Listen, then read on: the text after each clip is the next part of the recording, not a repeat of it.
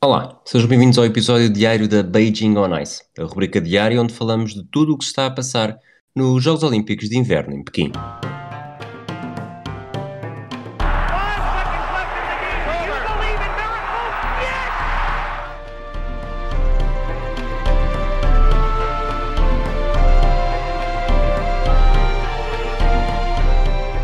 Olá, Sara.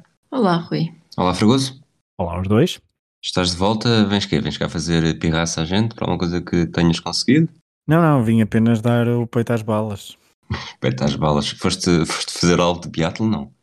Acordei com biatlo hoje. Ontem a final foi, ontem a final foi espetacular, hoje uh, também o foi, não teve tanta reviravolta, foi decidido de uma outra forma, mas também não, foi uma, não deixou de ser uma boa forma de acordar. Era um bom disfarce para o, o Carnaval, ou para o Halloween, ser de cartaz, de cartaz não, alvo de biatlo. ok, pronto. Com aquela coisinha sempre a, a ir para cima e para baixo. Exato, aquela coisinha aí para cima e para baixo, já fregoso, a sério. Isto é um podcast familiar. Foi, eu tentei dar uh, o máximo de. Foste uh... hiper discreto. Exato. Sara, primeira final do dia, Ski freestyle, free ski slopestyle masculino. Foi uma final que deu um ponto para a Suécia, acabou por ser aqui o ponto de partida, literalmente, para uma excelente, um excelente dia. Numa final que, apesar de tudo, nós já falámos aqui que não somos necessariamente fãs deste tipo de competições e começou a ficar resolvida desde praticamente desde o início. Pois o Alexander Hall, portanto, o medalhador para os Estados Unidos e prata também para os Estados Unidos, aí com o Nicholas Cooper. Uh, mas o Alexander Hall conseguiu a medalha de ouro com a nota que fez logo na primeira série de saltos, portanto começou logo numa posição muito vantajosa e depois afinal foi um bocadinho ver se alguém lá conseguia chegar sem sucesso. O Birk Rude, que é um norueguês, era um dos grandes favoritos, mas acabou por ficar um nadinha atrás do, do sueco Tjader e, portanto, uh, falhar as medalhas. Fragoso, nosso especialista, o que é que tens a dizer? O que é que te apraz dizer sobre isto? Não, não vi, não vi a final, não, também não gosto nada de... Então confias em nós? Confio, claramente, confio claramente, não, não sou mesmo fã deste, nem deste tipo de desporto, nem de acordar tão cedo. não, mas neste caso não é acordar cedo, neste caso é deitar tarde. Eh, é verdade. É eu, verdade. Também, eu, Também, não sou de acordar cedo para, para ver eu, este tipo de esporte. Eu também não sou de acordar tarde, de deitar tarde, portanto então, mas podemos fazer como eu, que dormi primeiro e depois acordei e depois voltei a dormir. Mas... Nem toda a gente tem a tua vida, Sara. Nem toda a gente adormece a ver o Sporting, não é? Um, Rui, o que é que tu achaste da final? É, foi isso que vocês já disseram. Acho que não vale a pena estar a perder mais tempo com, com esta final. Tivemos okay. outras para falar. Esqui alpino, slalom masculino. Tivemos novamente a presença do português, Ricardo Brancal, terminou em 39 foi 46 na primeira manga, 38 na segunda e sai de Pequim com dois top 40 depois do também já ter participado no Salão Gigante.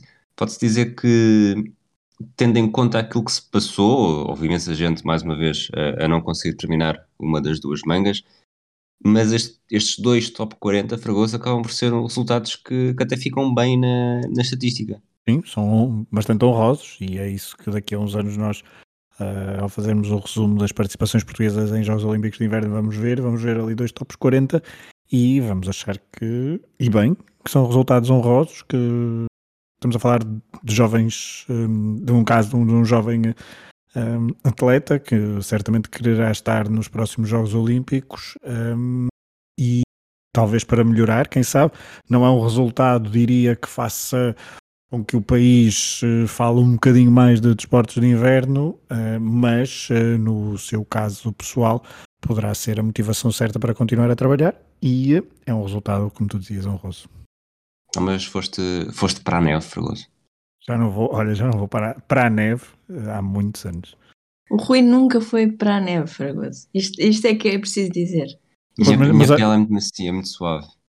Percebo, há que ter cuidados. Uh, mas por acaso eu não vou há mesmo muitos anos, não, eu nem, também. Nem era, nem, era, nem era autónomo uh, e pronto, e é isso. Confirma-se, eu também. E tenho estado a tentar convencer o Rui e acho que se calhar eh, estas participações portuguesas e os Jogos Olímpicos de Inverno são aqui o, a motivação que faltava, não? Não, mas por outro lado, era- eu trouxe este tema porque, tendo em conta aquilo que se passou nas duas, nas duas rondas, isto aqui é conversa de, de desportista de sofá, mas bastava terminar para conseguir sair com dois tops 50, o que, o que para mim seria bastante. Mas primeiro precisavas de qualificar com tempos mínimos. Nenhum atleta E- chegou olha, sem fazer tempo. Eu vi o jamaicano, eu vi o jamaicano. Mas houve tempo mínimo. Bom, Sara, sobre esta, sobre esta final que deu, que deu França, não é? Eu Deu- Acho que és a nossa especialista em assuntos francófonos. Oh, sim. Sim, deu uh, Clément Noël. Ficou com Quem, desculpa? Clément Noël. É exatamente como eu digo. Ficou com o ouro, portanto, mais um- uma medalha de ouro para a França. Johannes Strolls da Áustria na, com a prata e Sebastian Foss Solovag da Noruega. A Noruega tem estado fortíssima. Eu sinto que todos, eh, quando estamos aqui a fazer o- os resultados finais do dia, dá sempre muita Noruega, mas pronto. O Noel tinha falhado o pódio por 4 centésimos de segundo há 4 anos em Pyeongchang e agora eh, voltou, eh, virou-se, eh, virou-se não, vingou-se em grande estilo, passou na última manga, fez a melhor, o melhor tempo de todos, conseguiu passar do quinto para o primeiro lugar, que é uma daquelas coisas que normalmente a não ser, falámos aqui acho que foi na prova de slalom gigante, das condições muito adversas, e, e de haver muitas alterações, mas normalmente isto não acontece se as condições forem eh, boas. E ontem estavam de facto bastante melhores, e portanto foi muito surpreendente esta manga, esta segunda manga incrível para o francês. Outra, o medalha de prata que foi para o Johannes Strolls da Áustria, segunda medalha, a segunda medalha em Pequim, depois de já ter eh, vencido o combinado alpino. Portanto, a Áustria aqui no esqui alpino a mostrar que estes países quando estão a, a jogar na modalidade da casa é mais, é mais fácil. Fragoso, achas que esta medalha de prata para os Trolls foi, foi merecida ou estava tudo combinado? Estava tudo combinado, como assim? Esquece, era por causa do, do ouro no, no Do combinado, combinado, alpino. mas foi muito forçado. Tu é que és forçada, Sara. Tu Obrigada. Vês, Fragoso? Essa é a reação que as pessoas têm ouvir quando Rui faz piadas. É esse suspiro profundo de mas o que é, que- o que, é que se passou aqui? Pronto. Não, eu vou, eu ponho isso no meu, vou pôr isso no meu, no meu perfil de Tinder, Na quando tu bio. finalmente te chateares de mim, que é, é faça as pessoas suspirar. Sou bom a fazer as pessoas suspirar. Os melhores suspiros com o Rui Silva. Exato. Fragoso, acordaste cedo para ver a final do Biathlon, esta vez dos 4x6 km femininos, ouro para a Suécia, prata para Rock, bronze para a Alemanha. Foi, valeu a pena acordar cedo? O que é que viste? Valeu a pena. Eu não vi o início, mas vi a partir praticamente meio. Houve ali. hum, havia sempre aquela tensão final para perceber se poderia existir o que tinha acontecido na final de, de ontem, na, nesta feita masculina, mas de facto as, ah, as suecas estavam imparáveis, irrepreensíveis, aqueles últimos tiros. Deixam, ah, os de pé deixam sempre ah, uma pessoa nervosa a perceber se a sequência é vai ser limpa ou perto disso. Uh, as italianas, creio, uh, acho que sim, as italianas tiveram, fizeram uma ponta final mais, mais fraca e perderam muita, muita vantagem quando esperavam ainda e ambicionavam uma, uma medalha, mas foi uma final, uh, voltou, a- voltou a ser uma boa final com a equipa do- também do Comitê Olímpico Russo a ultrapassar uh, no final, a subir alguns lugares e a conseguir ainda uma medalha de prata. Sara, sendo certo que a Suécia, que era o teu palpite, se manteve de pedra e cal nesta última último trajeto e meio, acho que foi mais, foi mais ou menos nessa altura que eles Os chegou à vantagem, sim, mas ainda assim podemos falar que houve mais ou menos um déjà vu de ontem, simplesmente surgiu um bocadinho mais, mais cedo, porque a Noruega, lá está um país que nós associamos sempre a Chegou mais cedo e não chegou com o meu resultado, não é? Mas, chegou mais cedo no sentido de, de quem estava O na desastre. frente, sim, o desastre. mas depois não houve recuperação. Pois. A questão é essa. Sim, mas o Ro- Rock ontem esteve na frente e ficou muito para trás. E aqui a Noruega, eh, Sim, a Noruega eh, teve problemas outra vez. Ontem tinha sido logo no primeiro percurso, hoje acho que foi no segundo, no percurso de Tyrell Ekhoff, que já tinha sido um problema para a Noruega na final de um, Estafeta estafeta mista. E portanto, aqui, se calhar, há um problema aqui com a pressão de jogar em equipa. Rui, achas que ela é só do biatlo individual? ela hum, foi responsável por 7 dos 10 tiros falhados pela Noruega e acabou por deixar as norueguesas muito, muito longe do, do, do pódio ali naquela, no final do segundo percurso. As duas norueguesas que seguiram, a Lian e a nossa já muito estimada, até parece nossa amiga da escola, Roisland, uh, tiveram, até tiveram os dois percursos mais rápidos da competição quando, quando entraram em prova, mas não conseguiram recuperar o suficiente para chegar ao pódio e a Noruega, ou neste caso a Roisland, perde a oportunidade de ganhar uma quinta medalha, acho que era a quinta, e quer dizer, não sei, pareceu-me isto. Se calhar se houvesse mais percursos dava para recuperar mais, mas, mas a Ekov, sobretudo, pareceu-me um bocadinho em baixo de forma. Eu acho que há aqui uma coisa que eu percebi enquanto vi esta final, que é um ponto que nós, desportistas de sofá, se calhar não estamos. É, é, dif é, o, é diferente ser desportista de sofá de futebol, por exemplo, onde, ou de vôlei, em que já jogámos efetivamente, já sabemos mais ou menos como é que é a competição, mesmo não seja o mais alto nível, mas sabemos quais são as dificuldades em cada momento. E aqui nos últimos dias no biatlo, uma experiência então, que eu não tenho, talvez vocês, vocês tenham, Fragoso, não fui eu. Mas. Engraçada. Que é. Nós hoje tivemos um colapso de uma Suíça. Tivemos a, a Tyrell Heckhoff. Mas também era escusado, também era escusado, mas pronto. Exato, Fragoso. A Tyrell Heckhoff a, a tremer por todo o lado nos últimos dias já tínhamos também o, o Quentin Fiomaye com os dedos. Uh, não, não, o Fiomaye não conseguiu. Exato, o Tingasway não conseguiu pôr uma, uma das balas. E de facto, uh, os comentadores falaram muito nisso nesta, nesta final, que é a altitude, uh, o ar rarefeito. O frio. O frio, obviamente. Isto parece absurdo quando se está a falar dos Jogos Olímpicos de Inverno, não, está sempre frio. Há uma diferença entre estar em menos 18, menos 10 ou menos 2. Portanto, e aqui as temperaturas. Até porque em... a fazer esforço anaeróbio também não é. As temperaturas em Pequim têm estado muito, muito baixas e depois lá está, é um, uma competição uh, em altitude que, que, está a fazer estragos, está a fazer moça.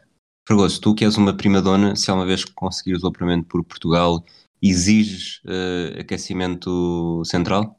Claro, e se calhar pensei é daquelas modalidades de pavilhão onde onde não, não faz tanto frio à partida, Exato. porque biatlo não, não é propriamente. E é engraçado esse ponto de vista que estavas a puxar, uh, porque hoje também estava a pensar nisso, que é o próprio equipamento, uma pessoa está habituada a ver uh, desportos uh, mais uh, os de verão, não é? Que muitos deles têm um equipamento, mas são coisas uh, relativamente leves, frescos, e depois sempre, cada, ou seja, ao pouco ao passar dos anos, cada vez mais leves e, e coisas que o corpo consegue uh, acomodar bem para, para a prática desportiva. Aqui é não só a arma, mas aquele, aquelas coisas que eles têm na cabeça, todo o tipo de instrumentos, desde os óculos, às aquelas fitas, aos, às, hum, às coisas, proteções do pescoço, a proteção da cabeça, aquilo não deve ser mesmo nada confortável. E, hum, e visto de fora, lá está, o tal desportista do sofá valoriza ainda mais quem uh, se mete nestas aventuras. Acho que mais desconfortável deve ser fazer isto tudo sem eles, não sei. Por acaso é, é curioso que o, o biatlo, a metáfora perfeita, é, é tipo aqueles uh, pais acabados de ter um filho, o porta-bagagem dos carros. E aquilo primeiro que, que, se consigam pôr tudo lá dentro, precisam do, do biberon, do carrinho, do. Não? Sim, da alcofa, do, tudo. Eu não, não, não, enumerei mais porque a minha experiência nesse assunto é zero, mas. Eh, eu também não, mas, eh, mas, mas sim, mas e depois há aquela tendência do, dos pais protegerem os filhos com o frio, porque de certeza que eles estão a sentir frio, porque eles não sabem dizer se estão com frio ou com calor, e portanto no inverno enchem-nos de, de, de, equipamento de, de Exato. Sara, uh, não sei se tens alguma coisa para acrescentar, mas aproveito já para te perguntar, já que estamos a falar de família, não é? Uh, tu acho que ainda não disseste o pódio final da, da prova. Suécia, Rock, Alemanha. Já, já disse. Ok. E, e, pelo menos acho que sim, quando lancei o Fregoso. Mas já que estamos a, estamos a falar de pais e de família, tivemos as irmãs Oberg a ganharem medalha de ouro pela Suécia e uma das atletas do Comitê Olímpico Russo era filha de, de uma mãe. Tinha sido campeã nesta prova, nesta prova em Albertville em 1992. Esteve perto de lutar, esteve, estiveram a lutar por, eh, por esse primeiro lugar também, para reeditar o feito da mãe, mas nem todas as filhas da mãe sabem esquiar da mesma forma. Piadinha. Eu a pensar que estavas a falar das irmãs Oberg, que de facto fizeram a diferença para a Suécia, para fazer o gancho para as finais do cross country, em que tínhamos a possibilidade de ver dois irmãos, os irmãos Niskanen, já falámos aqui deles, a ganhar uh, medalhas no espaço de meia hora. Portanto, primeiro ela, depois ele, mas a Finlândia acabou por falhar essa oportunidade. Uh, queres avançar? Sim, uh, portanto, na, na, no sprint clássico por equipas feminino deu Alemanha, Suécia e Rock. No masculino deu Noruega, Finlândia e Rock. Portanto, aqui o Comitê Olímpico Russo uh, somou duas medalhas de bronze que souberam um pouco. Acho que apesar de tudo, o Rock nos últimos dias tentado, não tentado necessariamente furos abaixo, mas uh, se calhar está, está a saber um pouco, tendo em conta os objetivos que tinham. No caso feminino, uh, foi uma final. Uh, Fragoso, viste esta final? Uh, vi as duas, sim. Viste as duas este final do feminino é, é, daqueles que nos tira, do, nos tira o rabo do sofá, porque depois de 10 km a esquiarem, temos três equipas separadas por, por menos de um segundo, em que é de facto, faz jus ao nome e é mesmo um sprint. Exatamente, e uh, com a Alemanha surpreender um pouco, mas uh, no final, com uma belíssima ponta final, falavas de rock, uh, rock está pouco sinfónico nestes últimos dias e aqui ficaram um, com duas medalhas de bronze que souberam, mesmo corporalmente, pela, pela reação de, do, dos atletas, quer do lado feminino, quer do lado masculino, pareciam algo uh, frustrados. Um, no caso do, da prova feminina, esse sprint é daqueles, é daqueles momentos que, que vale a pena rever, uh, mesmo já sabendo o resultado, porque e pensar, a prova é relativamente curta, a nível de, comparado, por exemplo, com o biatlo ou com outro tipo de, de provas, mas é uma prova bastante interessante porque uh, tem ali a questão, é, portanto, é uma estafeta e tem ali aquela questão estratégica de muitas vezes algumas uh, atletas gerirem um bocadinho os tempos para decidir quando atacar e como atacar. E, e a Alemanha sempre ali a resguardar-se, depois no final conseguiu atacar bem e ficar à frente da Suécia.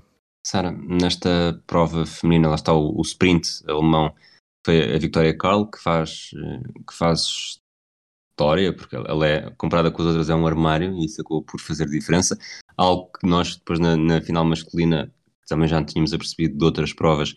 A França também tem um armário e depois eventualmente poderás falar sobre isso, mas estamos a falar um sprint por equipas, a prova é sprint por equipas, quando na verdade são apenas dois atletas. E, e nesse caso, nesse, olhando por aí, a Noruega tinha o Johannes Kleibel, que já falámos dele bastante, no masculino. no masculino. sim. A Finlândia, o tal irmão Niskanen, o Ivo, uh, e a Rock tinha o Bolshunov. O Bolshunov. Não estavam os três no mesmo. O Niskanen estava com, com o Bolshunov, mas o, o Kleibel estava na outra série e foi ele que terminou e de alguma forma isso acabou por ser quase relevante para ter mais experiência e acabar por decidir numa final que não foi tão apertada como, como a feminina.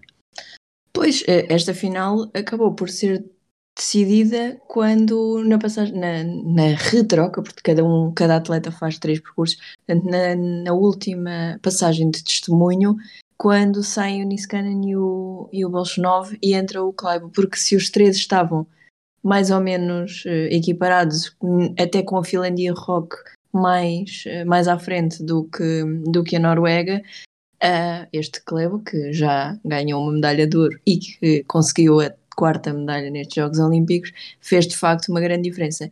Eu não sei se foi aqui uma falha tática, se, se tem a ver com também. Eles tinham feito pai, uma hora antes uh, corridas meias finais, portanto, isso também pode ter alguma influência no, no estado físico dos atletas.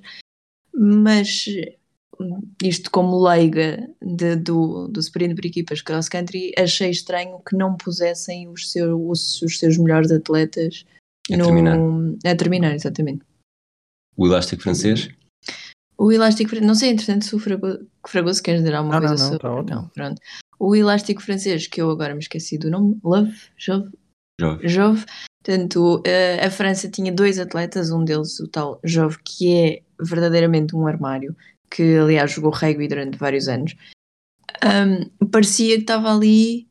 Não sei, a França, se calhar, se tiver outro atleta de cross country ao nível dele, pode começar a dar cartas nestas provas, porque um, cada vez que ele entrava em prova, ele fez o último percurso da França e depois até acabou por não conseguir cooperar tão bem, mas cada vez que entrava em prova passava para o primeiro lugar.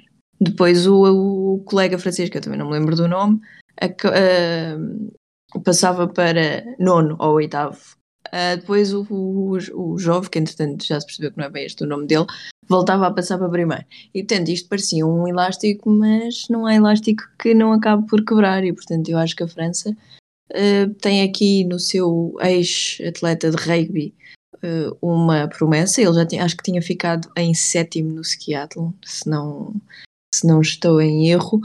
Um, mas precisava de um companheiro à altura para, para esta prova de equipas. Ele, na verdade, chama-se Richard Jouve e não Jove. É, para mim é Jove, desculpa lá. Desculpa, pronto. Mas ele que é filho de uma. De, a mãe dele é a mãe ou pai? Mãe do Djibouti. A mãe é do Djibouti. Portanto, aqui uma, mais um país que não tem grande tradição, mas ele desde muito cedo viveu em França e, e acabou por ser. acabou por descobrir aí a sua, o seu futuro. Passamos para mais uma final, ski freestyle aéreo masculino, medalha de ouro para Qin Guangpu, medalha de prata para o ucraniano Qin Guangpu da China, medalha de prata para o ucraniano Alexander Abramenko. E medalha de bronze para o russo Ilya Burov. Fragoso, uh, Ucrânia e Rússia no pódio, isto aqui uh, realmente só podia ser um, um, chinês no topo, porque senão ainda dava problema. Não, deveria ter sido o suíço que ficou em quarto. Para, para mediar aquilo tudo neutral, dava-me jeito, estava tudo. Estava tudo feito, eu estava com esperanças. Mas eu que não percebo nada de ski freestyle aéreo, uh, parece-me, pareceu-me claramente, pelo menos na última ronda, que foi a única que eu vi, que o É a única que chinês... conta também, portanto, okay. é o que interessa. Uh, mas, mas, interessa também escalar, não é? Mas, Sim, pronto, eh, mas... mas nesta atribuição do ouro, parece, pareceu-me claramente, uh, com o olho de leigo, que o chinês fez um salto muito melhor que os outros, uh, mas pode ter, acho que deve ter sido a primeira vez que nestes Jogos Olímpicos que Ucrânia e Rússia estiveram no pódio, não? Sara, queres dar a nota? Não sei, não, a nota? A nota que tens, que tens preparada? Uh, uh, não sei se foi a única, a única vez que a Ucrânia e a Rússia. Acho que sim, porque a Ucrânia também não tem assim Tenho tantas medalhas. Que a Ucrânia não tinha medalhas ainda, e portanto, um, mas sim, não, eu quando estava aqui a olhar para, para ele, já agora, outra nota antes disso, o Abramenko, o, o ucraniano, é, o, é o, os quintos Jogos Olímpicos em que participa. Uh, já tinha sido medalhador nesta prova em Pyeongchang e, e aparentemente é muito amigo do Ilya Burov, o russo. Um, aliás, o russo diz mesmo que eles têm uma relação muito boa e na página pessoal uh, do atleta diz: somos amigos, falamos constantemente, a política não nos preocupa. Portanto, aqui uma nota quando o mundo parece estar a descalar um bocadinho as tensões, que pelo menos neste pódio está tudo uh, tranquilo. Mas sim, realmente. Já... se o suíço não fizer birra. é, mas já agora também, uh, também como olho de leiga Claro que o entusiasmo com que o salto do, do Ki foi recebido, que ele parecia que o estádio ia todo abaixo, uh, também ajuda a uma pessoa a achar que aquilo foi um grande salto, mas realmente pareceu bastante melhor uh, do, que o, do que os outros. Acho que ficou uns 15 pontos à frente do, do segundo, portanto, uh, muito boa prova para os chineses, que já tinha sido prata na prova de aéreos de equipas mistas. Muito bem, portanto estás a querer dizer que o estádio a vibrar é como se no, no futebol também é sempre penalti quando um jogador da equipa da casa cai na área. Não é sempre, mas se tu não sabes nada do desporto e os ouvis a gritar. Ainda por cima com árbitros até de dar notas, certamente, que isto aqui ainda é por cima é muito mais subjetivo. Exato. O que só, só demonstra mais uma vez que disciplinas olímpicas em que é preciso dar nota são sempre muito, muito complicadas. é, são mais dispensáveis. Onde não é preciso notas é na patinagem de velocidade de pista curta. Começámos, tivemos duas finais hoje. Começámos pela estafeta masculina dos 5 mil metros. Canadá na primeira posição, Coreia do Sul na segunda, Itália na terceira. Estivemos uma final um pouco desde cedo que se percebeu que Canadá e Coreia do Sul estavam uns furos acima das outras seleções, Sara. Uh, sim, foi. Houve aqui. Bem, primeiro, eu, eu odeio dizer que tenho este toque de Midas. Normalmente isto costuma acontecer no ciclismo, mas há um momento, há um momento, o Rui pode confirmar isto, há um momento a meio da prova em que eu digo: se ninguém cair, isto não tem pi. E nesse momento a atleta chinesa vai à, à vida dela, ficou em quinto. O atleta. Um, o, o atleta, exatamente, um, vai à vida dele. E portanto. Sozinho, sem nenhum toque. Exatamente, foi, foi só isso, mas foi, e, e foi a meio da minha frase, e portanto eu comecei a pensar, se calhar a partir de agora fico, fico caladinho. Mas sim, uh, houve claramente aqui a divisão, uh, os dois da frente, as duas da frente e os dois de trás, portanto Canadá e Coreia do Sul à frente e depois as equipas de azul atrás. Uh, e se quando chegámos, cruzámos a meta não houve grande dúvida sobre quem é que tinha vencido, Canadá com o Dubois no último percurso a vencer facilmente a Coreia do Sul. Aqui o terceiro lugar foi, não sei se foi ao voto ao finish, mas houve ali muito tempo de deliberação sobre o quem é que tinha ganhado a medalha de bronze. Fragoso, o que é que tu achaste desta final? Eu acho que o momento do, da, da queda chinesa é determinante para definir, não digo os dois lugares da frente, porque sim, percebeu-se que tinham melhor equipa, uh, melhores equipas, quer o Canadá, quer a Coreia do Sul, mas não estava a ver a Itália com capacidade para lutar pelo pódio. Uh, a partir do momento em que a pista fica mais livre e só tem de disputar com, com o Comitê Olímpico Russo uh, a medalha de bronze, ganham ali uma nova uma nova esperança, mas foi uma final um pouco anticlimática nesse sentido, porque um, nas últimas 5, uh, 6 voltas por aí, um, o, o, grupo da frente com dois uh, com os dois uh, com os atletas da, do Canadá e da Coreia do Sul estavam muito distantes para os italianos e os russos e por isso não foi assim a melhor final porque mesmo na luta da frente o Canadá nunca deu hipótese à Coreia do Sul. Em relação a, à Itália, foi a surpresa e foi esse final que ficou um pouco. Um, ficamos um pouco mais hum, colados ao ecrã, apesar de não termos visto a última curva, porque a câmera fica fixa na, na meta e nós tivemos que estar à espera para saber quem é que ia aparecer primeiro na imagem. Não, não, estavam a acompanhar quem é que vinha e não percebemos como é que foi exatamente em direto a luta e a curva, a última curva entre uh, o patinador italiano e o patinador do Comitê Olímpico Russo. Sara, passamos para a última final do dia, também pista curta, 1500 metros femininos. Min Jeong Choi, da Coreia do Sul, medalha de ouro. Ariana Fontana, medalha de prata para a Itália. Susan Schulting, medalha de bronze para os Países Baixos.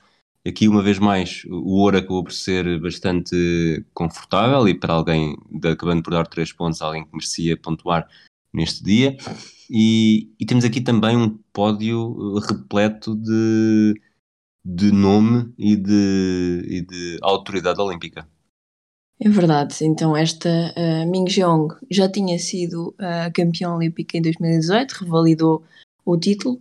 Em Pequim já tinha uma prata nos mil metros e outra nesta feta de 3 mil metros, portanto só mais, mais uma para o currículo. Depois temos Ariana Fontana, a italiana, também já falámos aqui, já tinha um ouro e uma prata, agora aumenta, uh, recebe mais uma prata. E foi muito apertado, se calhar deixo esta parte eh, para o Fragoso dizer o que é que achou da final, mas uh, ficou ali muito, muito, muito apertada pela neerlandesa Schulting, que conseguiu com, esta, com este bronze a 11 medalha olímpica. Ao contrário, Ai, desculpa.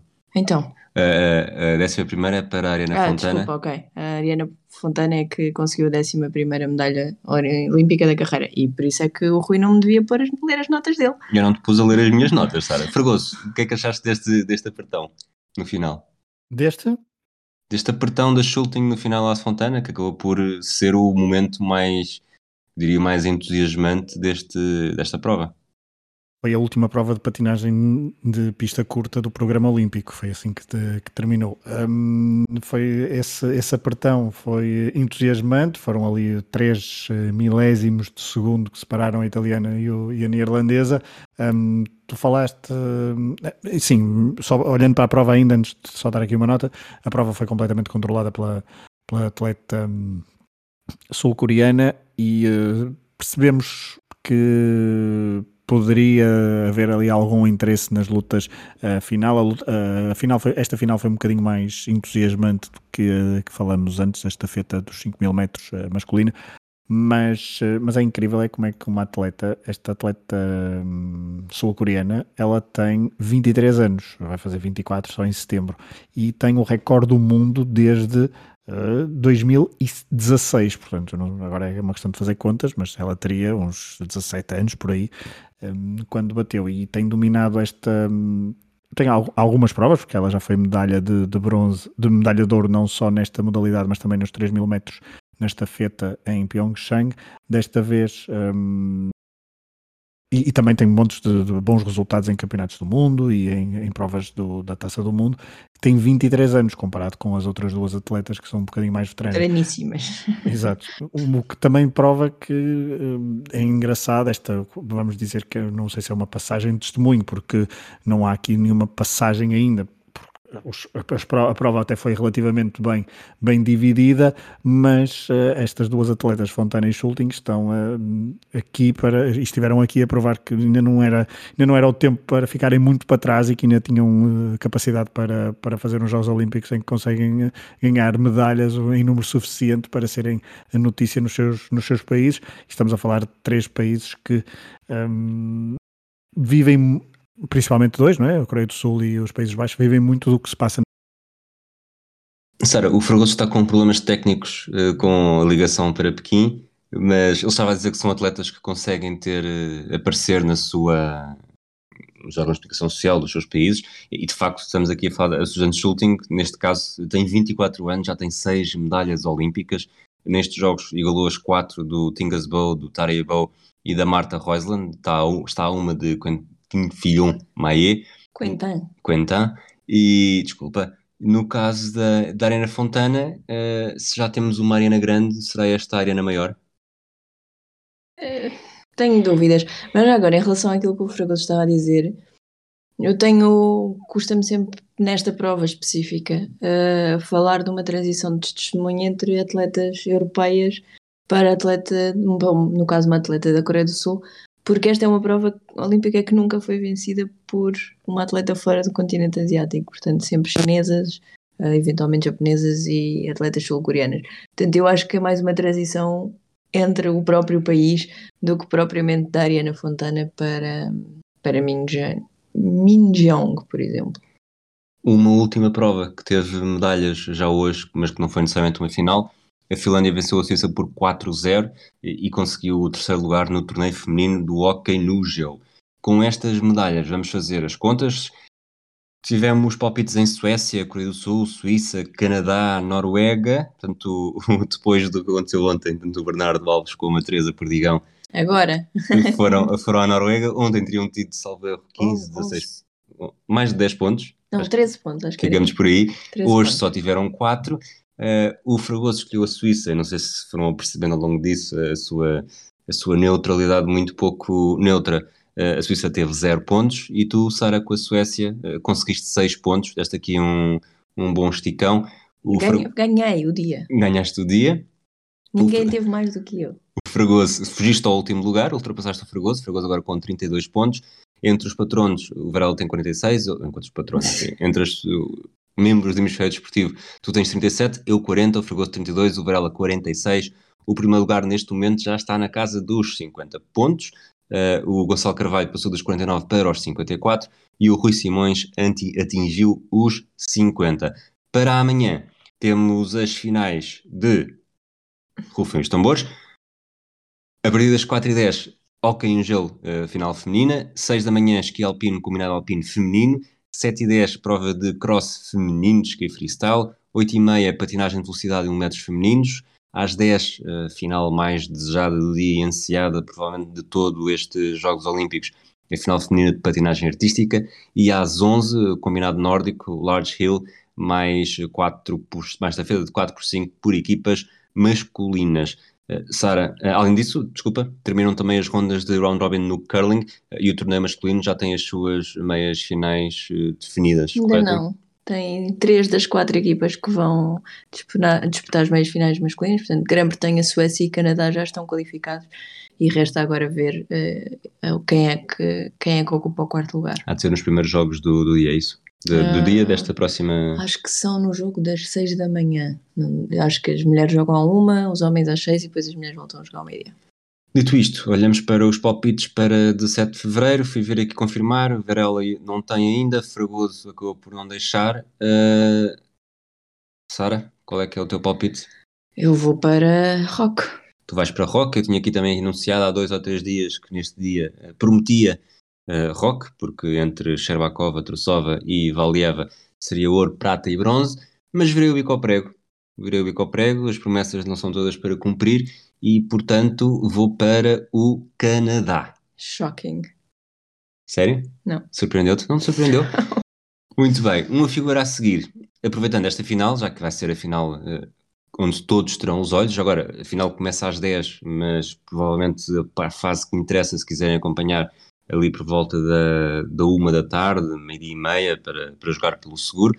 Uh, e a primeira atleta a entrar em pista uh, no ringue, uh, a partir ring, neste caso, a partir das 10 horas, será uma loser, a finlandesa Jenny Saarinen, de 22 anos, ela foi a 25 classificada do programa curto e beneficiou da vaga extra criada pelos Jogos Olímpicos devido à participação de Camila Valieva. Da mesma questão que não vai haver pódio e se ela fosse uma das 24 finalistas, haveria uma vaga extra. Será então preenchida por Sarinen. Ela foi 24 no Mundial em Estocolmo no ano passado e procurava um lugar nas finalistas, mas ia ficar precisamente no lugar, no primeiro lugar do resto. Esta exceção deu-lhe uma segunda oportunidade, mas nem se pode dizer que tenha falhado por pouco, uma vez que terminou a mais de dois pontos da polaca Ekaterina Kurakova. Por último, de alguma forma, podemos fazer aqui uma comparação entre Nieni Saarinen e Tonya Harding. Porquê? Porque a finlandesa também faz os seus próprios vestidos. Ela diz que gosta de pôr música aleatória para sentir a criatividade a fluir e começa a desenhar os vestidos que depois acaba por uh, usar durante a temporada. Para terminar, Sara, sugestão para Pequim. Vamos. Eu sei que estavas a pensar em comida, mas como o Fragoso foi embora. Tive que, tive que virar o bico ao prego, como tu fizeste com o palpite. Esta sugestão uh, hoje é o Museu Nacional da China, que se calhar, uh, agora que penso no assunto, devia ter sido uma sugestão logo a abrir, porque de facto é um daqueles sítios. E nós não somos pessoas de museus, já quem nos ouve noutras paragens sabe isso mas há alguns museus, e normalmente os museus nacionais, que nos ajudam a ter uma perspectiva um bocadinho mais abrangente da história, da cultura, da religião do, dos sítios, e neste caso o Museu Nacional da China, um dos maiores museus do mundo, faz precisamente isso. Um, este museu conta com cerca de 40 salões uh, para exposições permanentes e temporárias e tem um, salas dedicadas a cerâmica, caligrafia, artesanato em jade, peças de bronze, vão, eh, contam a história de 5 mil anos da China e, portanto, é qualquer coisa que nós, muito, por muito, uh, muito contentes do nosso reino portugalense e orgulhosos que seremos, não temos 5 mil anos de, de história para pôr no nosso Museu Nacional. Uh, o museu é gratuito. Deixa-me e... só dizer que eu acho que já passaram 5 mil anos desde que a pandemia começou. Mas, ah, então já temos, então já temos.